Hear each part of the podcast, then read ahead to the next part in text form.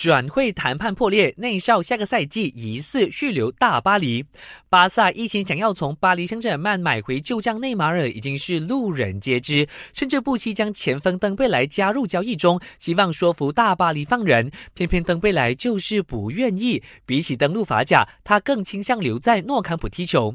眼看交易接近告吹，内少唯有祭出最后一招，那就是自己掏出两千万欧元转会费，帮助巴萨签下自己。可惜，最终大巴黎还是 say no。如今转会窗口正式关闭，内马尔据说已经亲口证实，他下个赛季将会留在巴黎。内少回归的心如此坚定，深深打动了巴萨，已经明确表明，下个赛季球队不排除会继续努力，势必将内少带回西班牙。